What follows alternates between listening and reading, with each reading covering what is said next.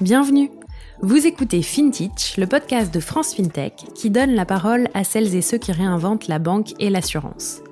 Litchi, Ulule, Luco, Bankin, Lydia, Conto, vous avez sans doute déjà entendu leur nom au moins une fois, vu leur pub dans le métro et peut-être même utilisé leur service. Saviez-vous qu'on les appelle FinTech, AssureTech et RegTech, contraction de finance, assurance, régulation et technologie? C'est pour apprendre à les connaître et mieux comprendre les enjeux de leur métier que nous avons créé FinTech. Je m'appelle Anaëlle Gauthier et chaque semaine, je vous emmène à la rencontre de ces entrepreneurs et entrepreneuses qui façonnent les nouveaux services financiers. Bonne écoute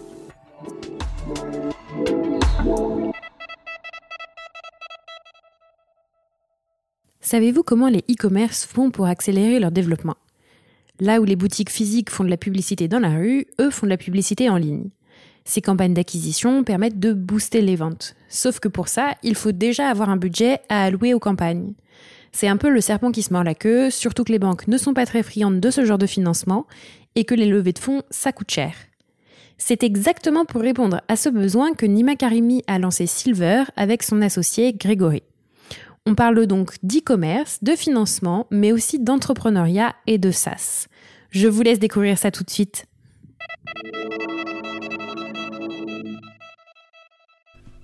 Bonjour Nima. Bonjour Annelle. Bienvenue sur FinTech. Est-ce que tu peux commencer par te présenter rapidement s'il te plaît? Oui, bien sûr, je m'appelle Nima, j'ai 37 ans, euh, je suis entrepreneur depuis une, depuis une dizaine d'années euh, et je suis actuellement cofondateur et CEO de Silver. Super. Et donc effectivement, tu le mentionnes, tu n'en es pas à ton coup d'essai avec Silver puisque tu as monté déjà euh, deux ou trois boîtes avant. Est-ce que tu peux me dire un peu bah, ce que tu as comme formation et puis me détailler rapidement les expériences que tu as avant? Ouais, alors je suis ingénieur de formation, ingénieur en réseau et télécom de, de l'INSA. ensuite, j'ai fait un master spécialisé à HEC, promotion 2008, et j'ai créé ma première boîte en sortie d'école. Voilà, et là, Silver, c'est ma quatrième société. Et du coup, tu étais dans le milieu déjà un peu de la finance ou pas du tout euh, de la finance, euh, en non, en fait. Parce que ma première boîte était dans le dating, ma deuxième euh, était dans les jeux pour mobile, ma troisième était un cabinet de conseil, et donc là, c'est la première fois que je, touche à la fintech. Et alors, d'où vient l'idée de Silver et pourquoi tu finalement t'arrives dans la fintech alors que c'était pas vraiment ta, ta, formation, on va dire, initiale, tes expériences initiales? En, en, fait, c'est assez simple un des fils rouges que j'ai eu euh, et un des pains que j'ai eu euh, sur, euh, sur mes dernières entreprises, ça a clairement été le, financement de mes boîtes, que ce soit en equity ou en dette. C'est un parcours qui est toujours compliqué pour un entrepreneur. Et, et voilà, donc il y a eu des, on va dire des, des, choses qui se sont plutôt parfois bien passées, parfois mal passées dans ces expériences-là. Et, et, en gros, au sortir de, de, ma dernière boîte, qui était un cabinet de conseil que j'ai revendu maintenant il y a, il y a deux ans, quand je me suis posé la question de mon prochain move, rapidement cette idée de, euh, de pouvoir réinventer la manière dont les entrepreneurs de la tech se financent est arrivée. Et, euh, et c'est en creusant le marché que je suis tombé sur ce qu'on appelle le revenue-based financing et c'est ce qui m'a donné l'idée de, de, créer Silver en, France. Alors peut-être que tu peux commencer par nous dire ce que fait Silver et ce que c'est justement le revenue-based financing parce que je ne pense pas que beaucoup des personnes qui nous écoutent connaissent ça pour le moment. Ouais, bah écoute, c'est très simple. Le, revenue-based financing, c'est une nouvelle manière pour les entrepreneurs de la tech de financer leur boîte. En gros, c'est euh, le revenu-based financing permet à des entrepreneurs de se financer rapidement, euh, sans perte de capital et de rembourser en fonction du chiffre d'affaires qu'ils génèrent. Euh, c'est un space qui est, qui est, assez récent aux États-Unis, qui doit avoir maintenant 5-6 ans. c'est devenu la première alternative au financement en equity. Euh, et, euh, et c'est assez, euh, c'est assez porteur, c'est assez booming. En fait, c'est opéré par deux types d'acteurs aux États-Unis. D'un côté les plateformes qui font ça. Donc, quand je dis les plateformes, ça va être des boîtes comme Stripe, Shopify, PayPal, Square, etc., qui font tous du revenue-based financing, du RBF pour les clients qui sont sur leur plateforme. Et ça va représenter des volumes de, euh, de plusieurs milliards de, dollars euh, par an. Là, Shopify, par exemple, vient juste d'annoncer qu'ils viennent de franchir le cap des, des 2 milliards de dollars de financement octroyés aux e-commerçants qui sont sur leur plateforme. Et eux, euh, ils opèrent du coup avec une branche qui s'appelle Shopify Capital uniquement aux États-Unis. Donc, donc voilà, donc tu vas avoir des plateformes d'un côté et de l'autre côté, tu vas aussi avoir des, des boîtes indépendantes qui vont généralement être verticalisées. On peut citer euh, Clearco, qui va être le leader, qui est un acteur canadien, mais qui opère sur toute l'Amérique du Nord euh, et qui est très euh, spécialisé sur les e-commerçants. tu vas trouver Pipe, qui est une boîte qui a été créée il y a deux ans maintenant et qui adresse principalement les boîtes en SaaS. Et on peut citer Bravo, qui eux s'adresse principalement aux applications mobiles. Donc, donc voilà, tu vas à la fois retrouver des plateformes, à la fois des acteurs indépendants, et, c'est un marché qui est très émergent en Europe. Euh, tu as quelques acteurs qui commencent à apparaître euh, principalement aujourd'hui au UK et en Irlande et qui, euh, et qui adressent plutôt les marchés anglo-saxons. et nous, on est les premiers en France et, les quasi premiers en Europe continentale.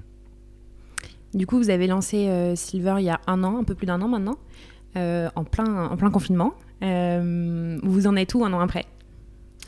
Ouais, bah, on, a lancé Silver il y a, il y a un peu plus d'un an maintenant. Euh, on, a, on a passé une, des premiers mois à bootstrapper le service et, et, à tester la proposition de valeur auprès, euh, auprès de beaucoup, euh, beaucoup d'e-commerçants. Et euh, là, on vient juste d'annoncer notre première levée de seed, notamment auprès d'Isaïe, Idinvest, Serena Capital et des business angels euh, qu'on peut citer, hein, comme, euh, comme Marc Ménassé, euh, Didier Vallée, Mathieu Stéphanie, Michael Diquet et, bien d'autres.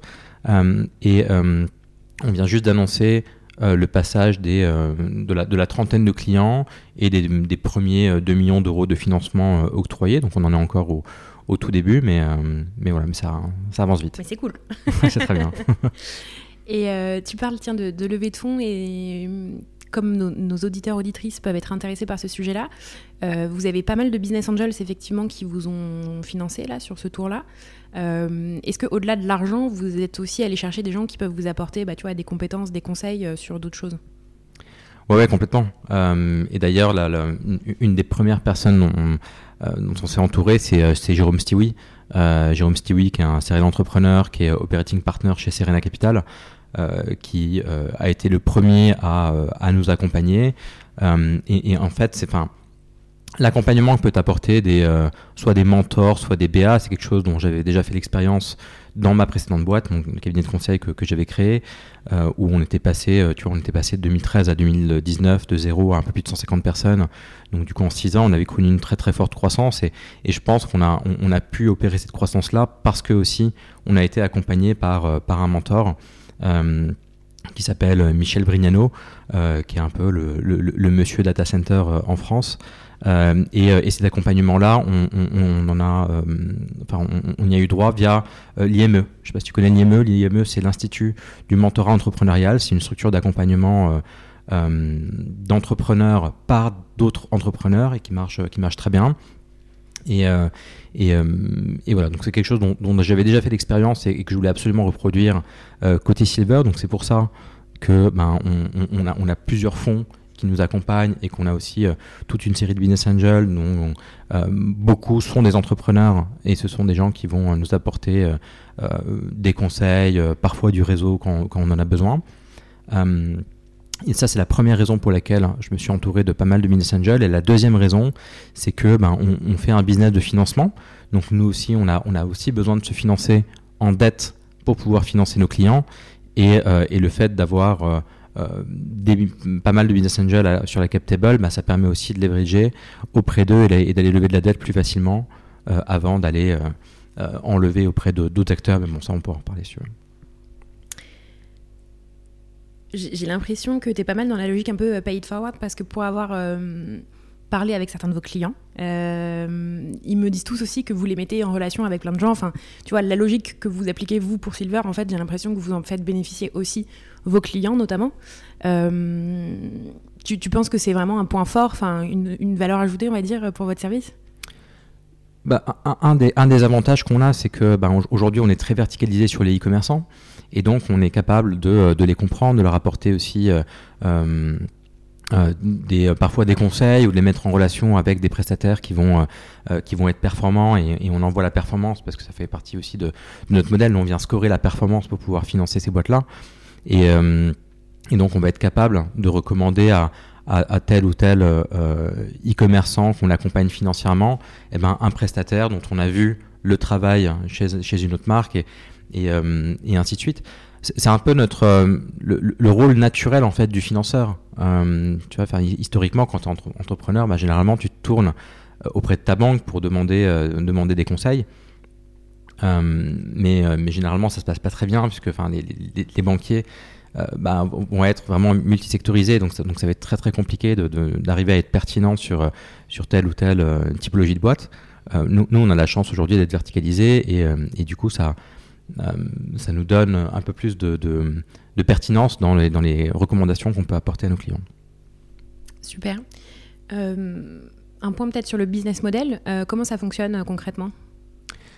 Bah écoute, un, e-commerçant qui a besoin de se financer chez Silver, ça va être très simple. Il va commencer par connecter ses comptes sur notre plateforme. Donc l'e-commerçant va connecter chez nous son Google Analytics, son, ça peut être son Shopify, son PrestaShop, ses comptes Facebook Ads, etc. nous, ça va nous permettre de pouvoir faire une évaluation de sa performance en, quasi temps réel et de pouvoir lui proposer un financement en l'espace de 24 heures. Ce financement-là, on va lui proposer sur une carte bancaire virtuelle que l'e-commerçant va venir plugger directement sur euh, ses régies pubs, hein, Facebook Ads, Google Ads, et à partir de ce moment-là, bah, c'est plus lui qui paye son marketing, mais c'est nous qui lui payons pour lui. Euh, et ensuite, avec quelques semaines de différé, bah, c'est là où on va commencer euh, à se rembourser, donc en prenant une partie des ventes qui sont générées et on va euh, se rembourser jusqu'à ce que ben, on, ait récupéré 100% euh, du montant qu'on a financé pour lui, plus on vient prendre notre commission on top qui est entre 6 et 9%. Donc c'est une commission qui est fixe. Donc en fait, c'est comme si on venait augmenter en fait le CAC de nos clients de 6 à 9%. Mais le gros avantage pour lui, c'est que 1, ben, il peut tout de suite scaler ses budgets d'acquisition et du coup booster sa croissance. Et 2, le fait d'opérer, euh, se, différer entre le moment où on le finance et le moment où, on commence à se rembourser, plus le fait que ben, le remboursement généralement euh, va être beaucoup plus lent que si l'entrepreneur euh, avait dû financer son acquisition par lui-même, ben, en fait c'est comme si on lui créait une sorte de BFR négatif, et donc le, modèle va lui créer de la trésorerie au fur et à mesure de l'utilisation de Silver. Je t'ai écouté dans le podcast de Solène euh, Finscale et euh, je sais que tu donnais un, exemple, euh, le beauté, où les chiffres, quand même, avec votre financement, sont assez impressionnants. Peut-être que tu peux en, reparler ou, d'autres clients que vous avez ou qui ont eu effectivement une croissance de leur vente vraiment impressionnante après votre financement. Oui, et, c'est aussi une, des raisons pour lesquelles on, s'est lancé sur les e-commerçants. Enfin, tu veux, l'e-commerce, c'est un marché aujourd'hui qui représente 600 milliards de dollars à l'échelle européenne par an. Et euh, donc c'est un marché qui est en croissance euh, à deux chiffres depuis une dizaine d'années. Et, euh, et, les e-commerçants aujourd'hui ont, un fort potentiel de croissance, mais ils sont principalement limités par la taille de leur budget marketing. Ils sont limités par leur incapacité à pouvoir lever facilement des financements. Donc que ce soit en dette compliqué pour eux parce que ben, généralement quand tu es un e-commerçant, ben, tu as peu d'actifs et tu as peu de garanties à apporter à un banquier. Et donc, euh, généralement, tu es, assez exclu de la dette. Et de l'autre côté, ben, le financement en equity, euh, c'est pas euh, la voie royale pour tout le monde. C'est un parcours qui est évidemment très complexe, qui est chronophage, qui est coûteux. Euh, en capital et en perte de contrôle et surtout enfin on, va dire qu'il y a le, le, match se fait pas de manière naturelle entre, entre des VC et des et des e-commerçants et donc on se retrouve face à une population qui a un fort potentiel de croissance mais qui est très mal servie par les solutions de financement actuelles. Et donc c'est là où nous, en fait, on vient euh, en quelque sorte libérer leur potentiel. On est capable de leur apporter des financements en, 24 heures et, euh, et, et, et, en, et, en, ça, on est, on est capable de, de, leur faire générer euh, beaucoup de croissance. On a mesuré que en moyenne, entre le moment où nos clients installaient la carte Silver et trois mois après, ils avaient doublé leur chiffre d'affaires. Donc, donc on voit l'impact en fait qu'on peut, qu'on peut leur apporter. Euh, euh, et, pour reprendre, oui, l'exemple de, de Le Beauté, qui est un, un client que j'aime bien citer, parce que déjà j'aime bien ce qu'ils font. Donc ils font des sachets de thé personnalisés juste pour... Euh, la fête des mères arrive bientôt. En plus, la fête des mères arrive bientôt. c'est un type de, de de, de, produits qui, qui, se prêtent extrêmement bien à, des cadeaux qu'on peut faire. en gros, ça permet de, de complètement personnaliser des, des, des, des, boîtes de thé à la fois sur la partie packaging, sur le type de thé qui est utilisé et surtout sur les, euh, les, sachets de thé qui peuvent être personnalisés avec des mots euh, écrits voire même, on peut même faire imprimer des images en fait sur chaque sachet de thé. Donc c'est pas mal. Et le beauté, euh, euh, le beauté, quand on les a connus, ils venaient juste de démarrer leur acquisition euh, online et, à faire du B2C, c'était principalement sur, sur du B2B, et il leur manquait clairement des fonds pour pouvoir accélérer sur le, sur le B2C. Et c'est là où on a commencé à les accompagner, et, et en gros, on a réussi à multiplier leur chiffre d'affaires annuel par 6, et, sur la période de fin d'année, qui était une période qui a été euh, très prolifique pour eux. Euh, ils ont fait x50 euh, au niveau de leur CA versus l'année d'avant. Et finalement, du coup, en fait, se lancer en 2020, pour vous, ça a plutôt été une opportunité, non? Parce le e-commerce a quand même eu une belle vie en 2020. C'était un, bon, un bon timing, finalement. Alors, c'est complètement hasard, mais, mais, il se trouve que le, timing a été, a été bon. On a gagné, on a gagné quelques années dans l'e-commerce on faisait, l'e-commerce représentait 9% du retail avant le Covid. Aujourd'hui, c'est plutôt 13%. On est encore loin derrière les US ou les UK où, l'e-commerce représente 20% du retail, mais, mais, clairement, on a gagné quelques années de croissance. Et aujourd'hui, l'e-commerce, donc comme tu disais tout à l'heure, vous êtes vraiment verticalisé. Il y a des perspectives pour s'ouvrir à d'autres verticales, j'imagine, euh, bientôt? Oui, alors nous, ce qui, nous intéresse d'un point de vue euh, très large, en fait, ce sont les, ce que j'appelle les business online, c'est les boîtes tech. Euh, c'est des boîtes qui ben, sont, mal servies par les solutions de financement actuelles, comme on, l'a dit tout à l'heure, euh, et, sont des boîtes qui, pour le coup, dans lesquelles nous, on voit un potentiel, on voit une opportunité en tout cas, et on la voit au niveau de la data. Euh, une boîte qui est online, une boîte qui fait son acquisition online, une boîte qui vend ses produits ou, ses services online, en fait, c'est une boîte qui produit de, la data de manière, manière organique, en fait. Et, nous, ce qu'on vient faire, ben, c'est qu'on vient euh, regarder cette data-là, on vient lui donner du sens et, on, entre guillemets, on va, transformer cette data en, euh, en financement. Euh, donc, on, a parlé de l'e-commerce et, et, là, on est en train de, réfléchir à, lancer une verticale sur le SaaS.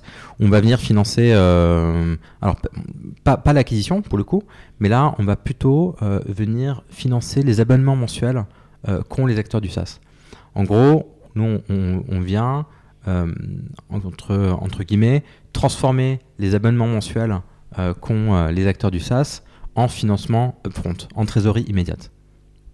Tu parles de la data justement, et donc si on parle un peu dans la technique, aujourd'hui vous avez tout développé en interne ou est-ce que vous avez, je sais pas, créé des partenariats ou, enfin, vous travaillez avec d'autres boîtes et peut-être d'autres fintech alors oui, alors on, a développé toute la partie, toute la partie scoring euh, en interne. Donc on vient aujourd'hui, euh, alors je, reprends sur, la sur la verticale e-commerce. Aujourd'hui, on vient euh, générer deux scores. On a un score sur la partie vraiment performance. On va analyser le comportement des visiteurs sur sur le site. On va on va analyser la manière dont le chiffre d'affaires est généré.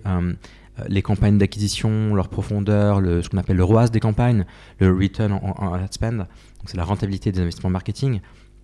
C'est plein d'éléments qu'on va regarder sur la partie performance.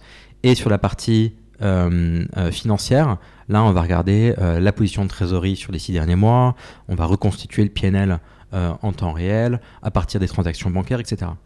Et pour faire tout ça, bah, en fait, bah, on, a besoin des plateformes sur lesquelles on vient se connecter et on a surtout besoin de leurs API. Donc, en fait, on, travaille en utilisant les, les API de Shopify, de PrestaShop, de Facebook Ads. Euh, d'un côté pour la première partie euh, du score, la partie financière, la partie performance, et pour la partie financière, euh, on travaille notamment avec Bankin et, et, leur solution Bridge pour pouvoir nous connecter aux comptes bancaires professionnels de nos clients. Super. c'est quoi les perspectives les, ou vos objectifs 2021 chez Silver? Nos objectifs 2021, euh, c'est une centaine de, clients accompagnés d'ici euh, d'ici les six prochains mois et, et, de lancer aussi la verticale SaaS là rapidement dans les quelques semaines qui viennent. Donc j'imagine que pour tout ça aussi, il faut bien recruter. c'est quoi un peu les challenges quand tu recrutes, quand tu es tout jeune, entre guillemets, dans le secteur? Alors quand tu es tout jeune, ça, c'est toujours compliqué parce que tu n'es pas connu, euh, tu te bats face à des boîtes qui, euh, ont déjà levé des, séries A, des séries B, etc. Euh, et, qui sont capables de proposer des, conditions de travail qui sont, qui sont hyper avantageuses. Donc, Donc c'est mm, parfois un peu compliqué. je pense qu'il faut vraiment insister sur le fait que ben, on, est une boîte en, en seed là aujourd'hui et que ben il y a tout à construire et, le fait qu'il y ait tout à construire ben ça va intéresser certains profils et il faut arriver à les identifier, il faut arriver à, à leur vendre cette histoire-là. Euh, donc, euh, donc, euh, donc ouais, c'est peut-être un peu plus compliqué que pour des boîtes qui sont mieux fundées, qui sont un peu plus avancées, mais, mais le challenge reste hyper intéressant. Et là, du coup, vous avez commencé à construire votre équipe, on va dire, pas fondatrice, mais les, premiers, les premiers recrutés, quoi. Ouais, ouais, notre core team. là, on est, on est bientôt une petite dizaine. et on a des équipes à la fois côté, côté go-to-market, donc des profils en, euh, que ce soit en génération de leads, euh, que ce soit en, analyse, ce qu'on appelle nos, nos, investment analysts. On a évidemment euh, des profils côté, côté tech, côté tech et produits, et, et, également on a des compétences côté gestion, recrutement, office management, finance, etc. Donc si je reviens sur les levées de fonds, tu le mentionnais tout à l'heure, vous, vous avez fait une levée en seed, en equity, mais vous, vous levez aussi de la dette pour financer vos e-commerçants. Est-ce que tu peux me faire un peu un retour d'expérience là-dessus? Je sais qu'il y a beaucoup de porteurs de projets, porteuses de projets en fintech euh, qui peuvent être intéressés par ces sujets-là. Euh, peut-être un retour d'expérience, tu vois, de bah, les difficultés peut-être rencontrées, ce qui a été facile. On a l'impression qu'aujourd'hui on nous dit que c'est hyper facile de lever des fonds. Est-ce que c'est vrai euh, de ton expérience ou pas quoi? Alors, le, lever des fonds, c'est oui, c'est facile et pas à la fois. C'est toujours un, exercice complexe, je trouve. là, là j'ai la chance d'avoir pu lever un, premier tour de seed euh, assez rapidement et, je pense aussi que c'est le, le track record qui a, euh, un peu joué euh, et le fait que, que, que, je, que, je, sois déjà entrepreneur depuis, depuis quelques années. Ce qu'on dit généralement pour des business qui sont des business qui ont à la fois besoin d'equity et à la fois besoin de dette, c'est que la difficulté est un peu inversement proportionnelle. veux, au début, c'est toujours un peu, c'est toujours facile de lever des tours de seed. La série A, c'est un peu plus compliqué. La série C, c'est beaucoup plus, etc. Et plus tu avances dans les séries, et plus ça va être compliqué de lever de l'equity. Euh, mais par contre, si tu arrives euh, à, lever, euh, à lever ta série A, ta série B, ta série C, bah en fait, plus tu avances et plus ta levée de dette va être simple, puisqu'elle va s'appuyer aussi sur, sur ta levée en equity. Et, et, surtout, ben, plus tu avances, plus tu as, as, des métriques, plus tu as un track record, et plus tu vas être capable de, de démontrer ton niveau de risque et donc du coup d'aller lever de la dette auprès d'acteurs de plus en plus importants à des taux qui vont être de plus en plus compétitifs. Donc nous aujourd'hui, on, lève de la dette principalement auprès de nos business angels, auprès de particuliers euh, fortunés. Euh, demain, euh, on, a, on a vocation à aller lever de la dette auprès de gérants d'actifs. et puis dans un futur plus lointain auprès de mutuelles, d'assurances, etc. mais, pour ça, voilà, pour ça, pour l'instant, ben, c'est auprès de particuliers. Donc c'est en fait, c'est comme si on devait lever des fonds deux fois, une fois sur la partie equity et une fois sur la partie dette. Et comment on construit son réseau? Enfin, tu vois, euh, vous, vous êtes déjà entrepreneur avec Greg, donc vous aviez probablement un réseau que d'autres personnes n'ont pas, mais euh, est-ce qu'il y a des méthodes, enfin, tu vois, ou est-ce qu'il suffit de rencontrer la bonne personne une fois qui va te mettre en contact avec plein d'autres personnes? Le réseau, c'est quelque chose qui, se construit, euh, qui se construit euh, euh, avec le temps. C'est quelque chose que j'avais beaucoup négligé d'ailleurs sur mes premières années d'entrepreneuriat. Et, et, je pense que j'ai perdu pas mal d'années. Aujourd'hui, c'est quelque chose que, je développe un peu plus et, au fur et à mesure. Et on a la chance aussi en France d'avoir pas mal de, structures d'accompagnement je parlais de l'IME tout à l'heure, euh, ben, ça m'a permis de rencontrer plein de plein d'entrepreneurs. Par la suite, je suis devenu euh, mentor aussi à l'IME, je suis devenu mentor au MoveJ. Euh, pareil, ben, ça permet de rencontrer plein d'entrepreneurs. Je suis aussi JD, le Centre des jeunes dirigeants, qui est la première organisation patronale depuis depuis depuis pas mal de dizaines d'années et non, enfin, enfin, moi j'y suis depuis 5 ans, mais, mais on, va dire que l'organisation existe depuis, depuis 40 ans, je crois. Ouais. Euh, donc, donc, euh, donc ça, c'est un réseau qui est, qui est aussi euh, très actif.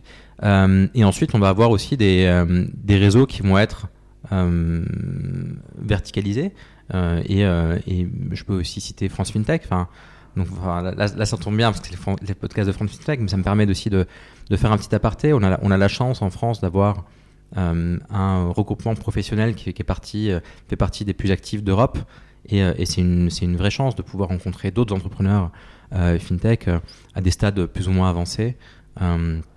et ça aussi, pour constituer son réseau, ben, c'est juste génial. Super. Si je reste sur le sujet un peu entrepreneuriat, donc tu as fondé Silver avec une autre personne. Comment on rencontre son associé, ou en tout cas, comment toi, tu as rencontré ton associé? Alors moi, j'ai rencontré Greg euh, à HEC, il y, a, euh, il y a une dizaine d'années maintenant. Donc on est tous les deux ingés, on avait tous les deux fait un Master SP à HEC. Euh, et on s'est rencontrés voilà, il, y a, il y a une dizaine d'années maintenant. On, on, a toujours gardé contact. Et, et, là, il se trouve que ça faisait quelques années que je me disais, tiens, pour, pour ton prochain projet, si tu as vraiment besoin d'un CTO euh, très calé et très bon en tech, ben, clairement, il, faut que tu t'associes avec Greg. Et, euh, et Greg, à ce moment-là, était euh, CTO de, Chef Club. après avoir eu pas mal, pas mal d'expériences hyper intéressantes. Enfin, c'est aussi l'ancien VP Engineering de PeopleDoc, à une époque où PeopleDoc n'avait pas de CTO. puis Greg a aussi une expérience aux États-Unis. en tant qu'entrepreneur, il a vendu un side business qu'il avait il a très bien vendu un acteur américain à Chicago, pour qui ensuite il a bossé pendant deux ans. Euh, donc voilà, c'est quelqu'un euh, d'assez exceptionnel et je suis, je suis super content de, m'être associé avec lui. Et du coup, bon, ça fait un an que tu es entrepreneur avec Silver, mais tu étais déjà entrepreneur depuis longtemps. Euh, est-ce que tu as des conseils ou en tout cas des, petites recos pour les, personnes qui nous écoutent et qui aimeraient se lancer? Bah, La première reco, déjà, c'est de se lancer. Euh, euh, c'est ce qui est le plus important. Et en fait, c'est de se lancer vite et, euh, et, de parler le plus rapidement possible à ses clients potentiels. Ça, c'est. Il n'y a, a, rien de mieux que de construire un produit ou un service avec, avec ses clients. Parce que du coup, on est, on est, on est sûr de, de, de taper un peu plus dans le mille. Euh, ensuite, ça va être de, de, de, parler au maximum de, son idée, de son projet, euh, que ce soit des clients, mais à d'autres personnes aussi, euh, et de pitcher, de pitcher un maximum, parce que ça permet de, de brasser de nouvelles idées, ça permet d'enrichir son projet, enfin, ça, ça apporte beaucoup, beaucoup de choses. là encore, c'est quelque chose que j'avais beaucoup négligé sur mes premières années d'entrepreneuriat, et, et, là, là j'ai fait tout le contraire avec Silver, et, et clairement, ça, ça m'apporte beaucoup. Euh, donc ouais, et, ensuite bah, itérer quoi, en permanence et, euh, essayer de chercher un, ce qu'on appelle le, PMF, le Product Market Fit. Parfait. J'ai deux dernières questions à te poser. Euh, est-ce que tu as des ressources à conseiller à nos auditeurs et auditrices sur que ce soit des livres, podcasts, newsletters pour se former, apprendre des nouvelles choses, etc. Bah écoute, moi, je suis très podcast. Euh, je suis très podcast dans, euh, dans les transports notamment. Euh, et j'écoute bah, principalement des podcasts que, beaucoup de gens connaissent. Génération Do It Yourself de Mathieu Stéphanie. j'écoute beaucoup le, Panier de Laurent Kretz qui est, qui est spécialisé sur, sur l'e-commerce. on citait Solène tout à l'heure, FinScale, qui est un podcast qui, qui, qui, reçoit que des, des acteurs de la fintech et de la finance et qui est top. Euh, et, euh, et Fintech, du coup, depuis pas longtemps, évidemment. en toute objectivité. et dernière, dernière question, est-ce qu'il y a une fintech ou un entrepreneur de la fintech qui t'inspire particulièrement? Alors oui, il y en a un, euh, c'est Hugues Lebret. Hugues Lebret qui est, qui est un ancien banquier, ancien directeur de la communication de la Société Générale et qui a créé il y a quelques années Nickel.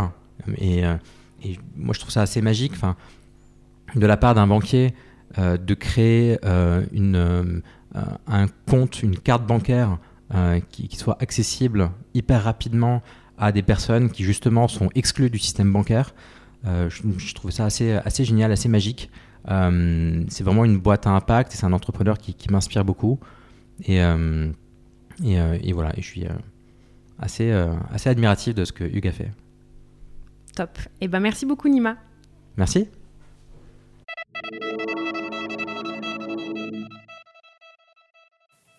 Merci d'avoir écouté ce nouvel épisode de FinTech. J'espère qu'il vous a plu.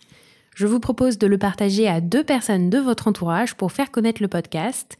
Et n'hésitez pas à vous abonner sur votre plateforme préférée pour ne manquer aucune sortie.